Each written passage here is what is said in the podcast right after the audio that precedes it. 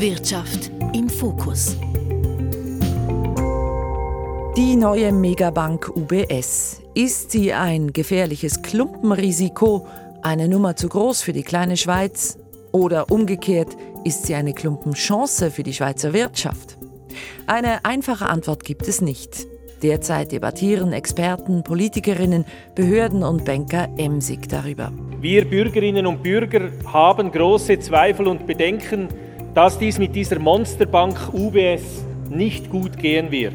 Ist gut für UBS und, äh, und CES zusammenzukommen und das Beste von der zwei Organisationen rauszuholen und Mehrwert zu kreieren für die Schweiz. Ich würde der UBS jetzt die Chance geben, das zu beweisen, aber sie muss es tagtäglich mit ihren Taten, mit ihrem Tun beweisen, dass sie das Vertrauen verdient. Es ist gut, wenn die Rahmenbedingungen es ermöglichen, dass eine UBS in der Schweiz ist, dass die groß ist, aber die Grundvoraussetzung ist, dass es keine staatlichen Subventionen gibt und dass sie scheitern kann. Das ist die Grundvoraussetzung. Wenn die nicht gegeben ist, können wir uns in der Schweiz so eine Großbank nicht leisten. Viel steht also auf dem Spiel, denn klar ist, die UBS ist too big to fail, zu groß, um fallen gelassen zu werden in der nächsten Krise. Das gäbe ein Desaster weit über den Schweizer Finanzplatz hinaus. Was also ist zu tun? Wie soll die Schweiz mit ihrer einzig verbliebenen Großbank der UBS umgehen, nachdem die die Credit Suisse geschluckt hat? Darüber sprechen wir heute im Trend. Ich bin Susanne Schmucke und bei mir ist Jan Baumann. Er befasst sich bei uns auf der Redaktion mit den Banken. Also, Jan, Klumpenchance oder Klumpenrisiko, was trifft es besser? Nun ja, kommt drauf an, durch welche Brille man schaut. Aus Sicht der UBS, da locken die Chancen. Aus Sicht der Allgemeinheit ist es etwas anders. Da stehen im Moment die Risiken im Vordergrund, weil unklar ist, was in einer nächsten Krise passieren würde. Niemand weiß es. Müsste der Staat die Megabank retten? Würde der Bund dabei vielleicht sogar Milliarden von Steuergeldern einsetzen, riskieren, gewissermaßen aufs Spiel setzen? Oder könnte man wenn es kracht, die Verluste voll auf die privaten Geldgeber abwälzen? Das sind wichtige, offene Fragen. Ja, und die geben auch viel zu diskutieren. Ich sag's mal plakativ. Die Gewinne für die Bank, die Verluste für den Staat, genau das soll ja nicht geschehen, genau das soll die Bankenregulierung verhindern. Nach der letzten großen Finanzkrise im Jahr 2008, da wurden dazu extra die Gesetze verschärft. Das neue Regelwerk, das sogenannte Too Big to Fail Regime, das wurde geschaffen, um Monsterbanken wie die UBS in Zaum zu halten. Ja, aber funktioniert das jetzt oder eben nicht? Ja, darum geht's. Ich würde sagen, in der Theorie funktioniert's, aber Fakt ist auch, das Krisenregime wurde noch nie in der Praxis getestet, zumindest nicht mit einer global systemrelevanten Bank. Also auch nicht im Fall der CS diesen Frühling.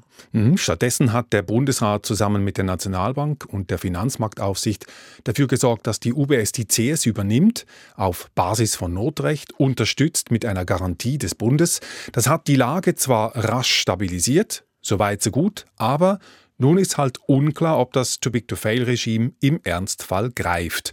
Und zusätzlich vertragt ist die Situation dadurch, dass es nun in einer nächsten Großbankenkrise nicht mehr möglich wäre, die neue Megabank an eine andere Schweizer Großbank abzugeben.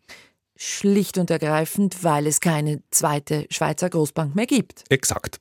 Das Einzige, was wir wohl mit Sicherheit sagen können, ist, wenn diese neue riesige UBS untergeht, dann erschüttert das die Schweiz und auch in der globalen Finanzwelt würde man die Schockwellen spüren. Darum eben too big to fail. Systemrelevant ist oft auch das Wort, das man in diesem Zusammenhang oft hört. Jetzt, Jan Baumann, was genau muss ich mir darunter vorstellen? Also einfach gesagt, systemrelevant ist eine Bank, wenn die Wirtschaft ohne sie nicht reibungslos funktioniert. Wenn die Bank nicht mehr existiert, funktioniert auch der Zahlungsverkehr zum Beispiel nicht mehr reibungslos, zumindest nicht all die Lohnzahlungen, die Gelder, die zwischen Unternehmen hin und her fließen, all das wäre stark gestört. Und kommt dazu, es würde ein Dominoeffekt im Finanzsystem drohen. Die Krise bei der UBS würde andere Banken sozusagen mit anstecken. Ja, ich kann mir vorstellen, ein Szenario, das jede Regierung eigentlich um jeden Preis verhindern will. Ja, und darum sagt man auch, dass systemrelevante Banken eine Art Staatsgarantie haben. In der Schweiz betrifft das derzeit fünf Banken. Sie gelten als systemrelevant offiziell. Das sind die Zürcher Kantonalbank, Raiffeisen, Postfinance und eben die Großbanken, respektive neu die Großbank. Die Großbank, weil nachdem die UBS die CS geschluckt hat, ist es eben nur noch eine Bank. Ja, und, und die hat jetzt also einen Sonderstatus bei der Eidgenossenschaft. Ja, das mit dem Sonderstatus, das ist so eine Sache. Streng genommen haben fast alle Schweizer Kantonalbanken eine Staatsgarantie, nämlich von ihrem Kanton, aber nur eine davon ist offiziell systemrelevant auf nationaler Ebene, nämlich die Zürcher Kantonalbank. Bei UBS, CS, Raiffeisen und auch bei der Postfinance ist es anders. Hier spricht man von einer impliziten Staatsgarantie. Implizite Staatsgarantie, das heißt dann konkret? Das heißt, in der Krise würde der Staat höchstwahrscheinlich auch einer systemrelevanten Bank ohne explizite Staatsgarantie helfen. Und helfen hieße in diesem Fall auffangen, also retten. Ja, nicht unbedingt, denn seit der letzten Krise gibt es dieses Too-Big-to-Fail-Regime. Es soll dafür sorgen, dass der Staat nicht erpressbar ist, dass die Allgemeinheit nicht gezwungen ist, im Notfall den Brand bei einer systemrelevanten Bank gewissermaßen mit Steuermilliarden zu löschen. Ja, aber wenn dieser Fall der Fälle, wenn der gar noch nie eingetreten ist, wie soll man dann wissen, ob das Krisenregime funktioniert? Ja, gute Frage. Wenn man so will, ist das die 100 Milliarden Dollar Frage, die im Raum steht. Und darüber habe ich mit Experten diskutiert. Der Berner Wirtschaftsprofessor Aimo Brunetti zum Beispiel, er war nach der Finanzkrise von 2008 an der Entstehung dieses Too Big to Fail Regelwerks beteiligt.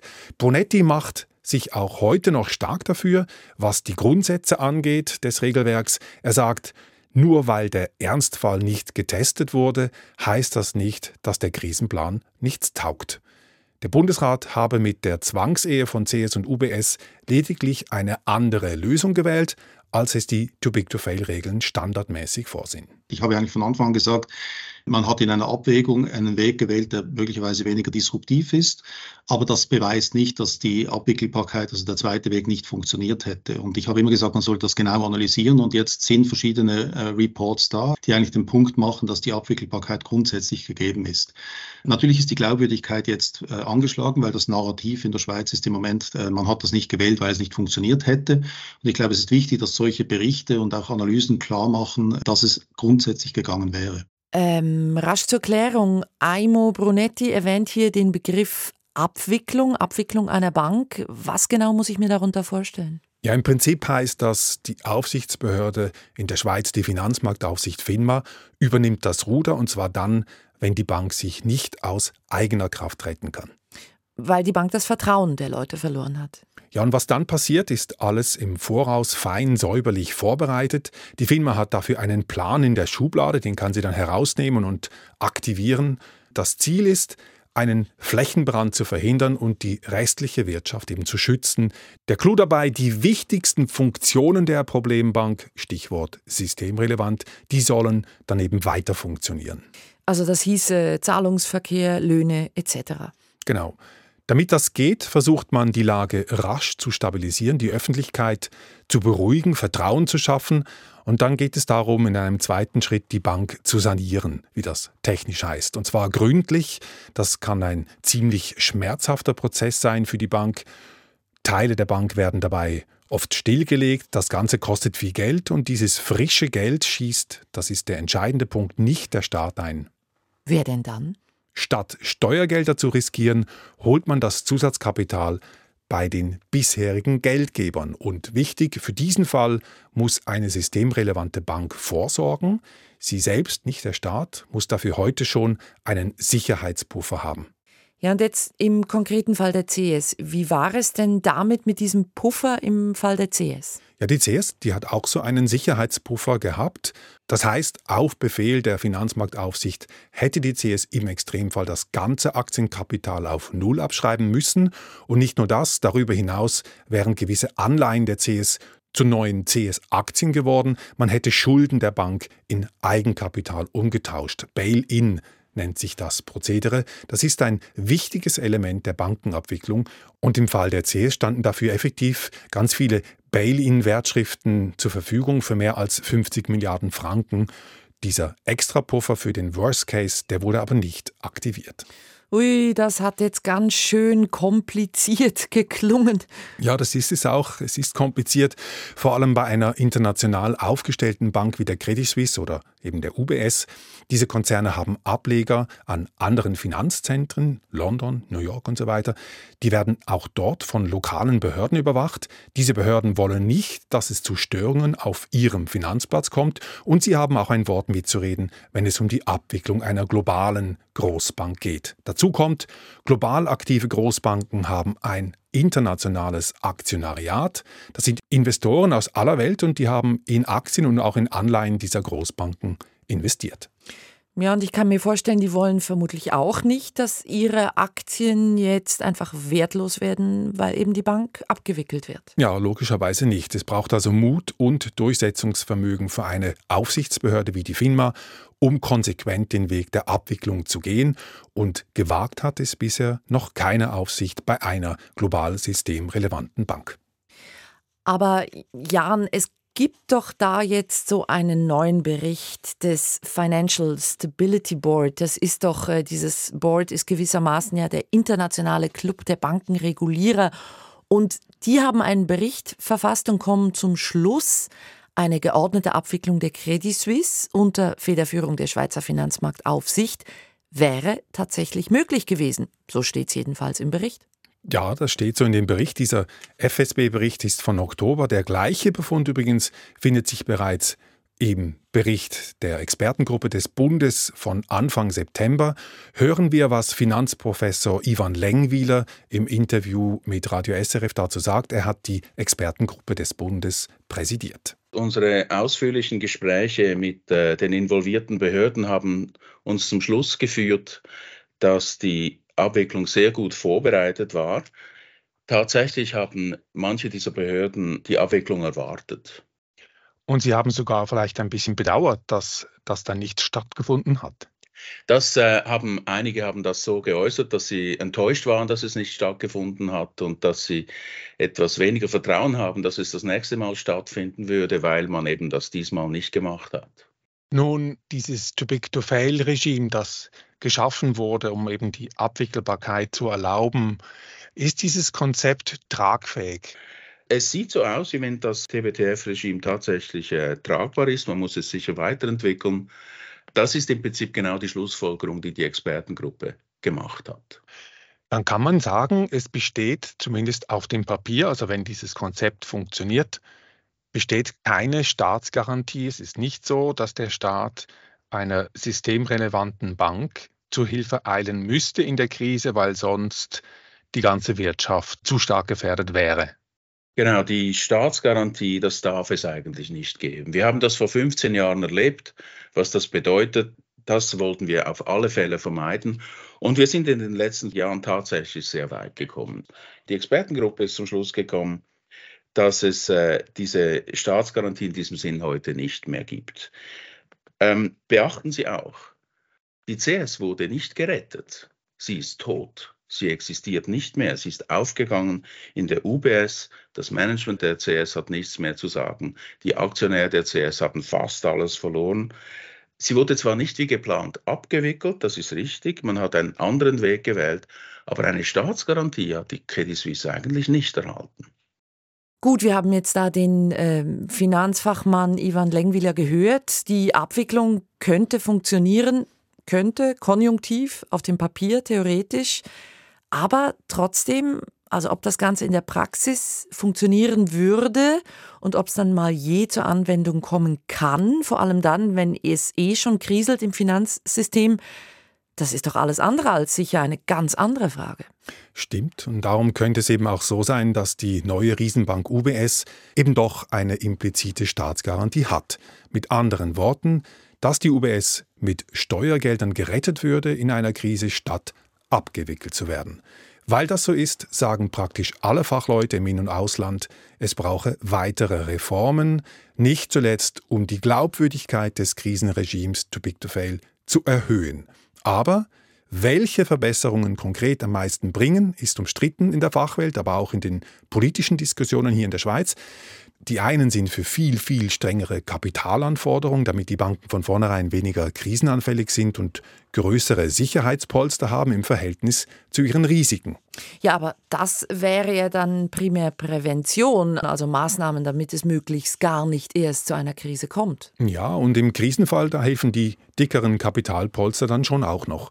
Aber es gibt auch ganz andere Ansätze. So gibt es Fachleute, die wollen hauptsächlich die Finanzmarktaufsicht FINMA stärken, ihr mehr Macht geben, damit sie die Banken besser kontrollieren kann, damit sie auch rechtzeitig eingreifen kann, wenn die Bank sich falsch oder fragwürdig verhält.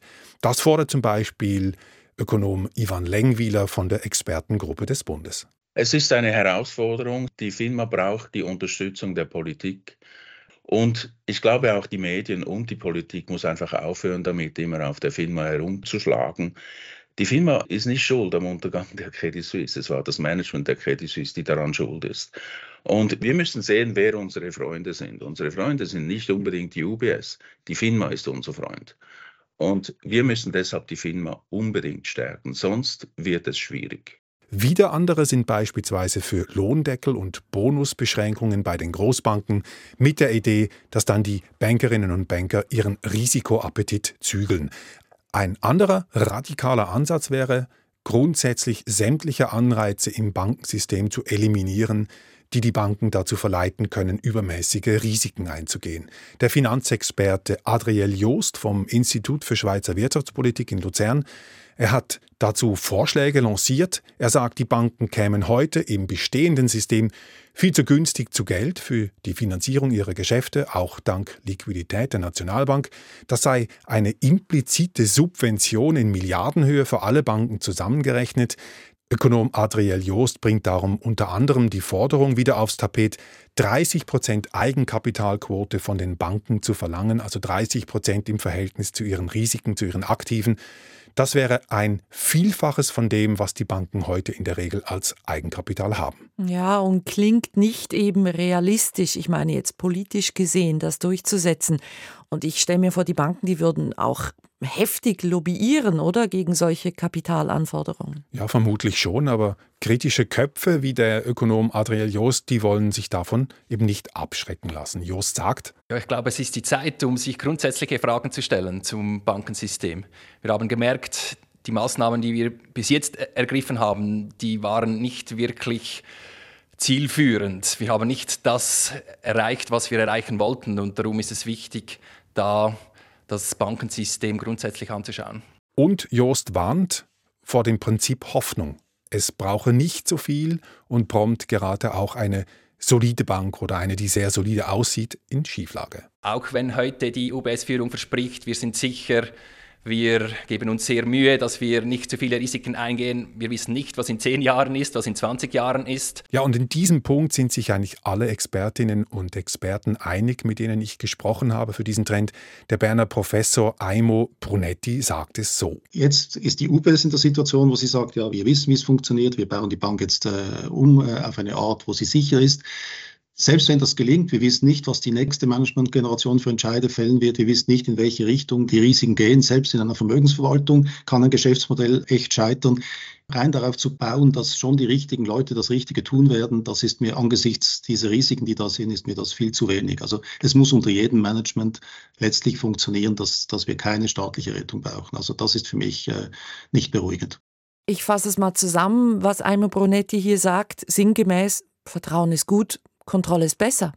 Ja, und in diese Richtung argumentiert auch die Expertin Gabriela Nagel. Sie ist Professorin für Financial Management an der ZHAW. Ich wünsche mir, dass wir eine starke UBS haben, dass sie ihr Risikomanagement im Griff hat, dass sie ihr Geschäftsmodell klar ausrichtet, dass sie aus eigenen Stücken auch eine gute Eigenkapitalbasis hat und, und regelmäßig Gewinn schreibt. Aber sie fügt an, Aber ich würde da auch nicht einen Blanko-Vertrauensvorschuss einfach geben, sondern ich würde der UBS jetzt das, die Chance geben, das zu beweisen. Aber sie muss es tagtäglich mit ihren Taten, mit ihrem Tun beweisen, dass sie das Vertrauen verdient. Die Ausgangslage sei heikel, sagt Nagel. Würde man auf der grünen Wiese starten, würde man heute wahrscheinlich nicht eine UBS äh, implementieren in dieser Größenordnung, sondern wir hatten einmal vor x Jahren, wo ich noch studiert habe, ungefähr fünf, sechs Großbanken. Es ist jetzt zusammengeschrumpft auf eine Großbank und so ein Gleichgewicht zu haben von verschiedenen Banken ist extrem wichtig. Aber dieser Fakt ist im Moment, wir haben jetzt diese Großbank und sie ist ein wichtiger Teil unseres Finanzplatzes. Und da wären wir wieder beim Grundproblem.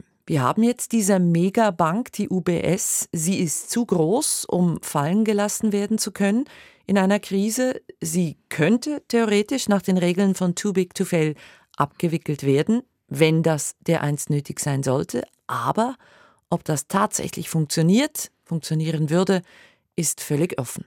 Ja, genau. Und darum sagt auch beispielsweise der Berner Professor Aimo Bonetti, Entweder wir machen es möglich, dass auch die UBS scheitern kann, ohne dass jeder Staat mit Steuergeldern unter die Arme greift, oder die UBS ist zu groß, zu riskant für die Schweiz. Es ist gut, wenn die Rahmenbedingungen es ermöglichen, dass eine UBS in der Schweiz ist, dass die groß ist, aber die Grundvoraussetzung ist, dass sie scheitern kann. Das ist die Grundvoraussetzung. Wenn die nicht gegeben ist, können wir uns in der Schweiz so eine Großbank nicht leisten. Keine wirklich beruhigende Schlussfolgerung. Nein, überhaupt nicht. Es bleibt ein meiner Ansicht nach berechtigtes Unbehagen wenn man die Lage nüchtern analysiert.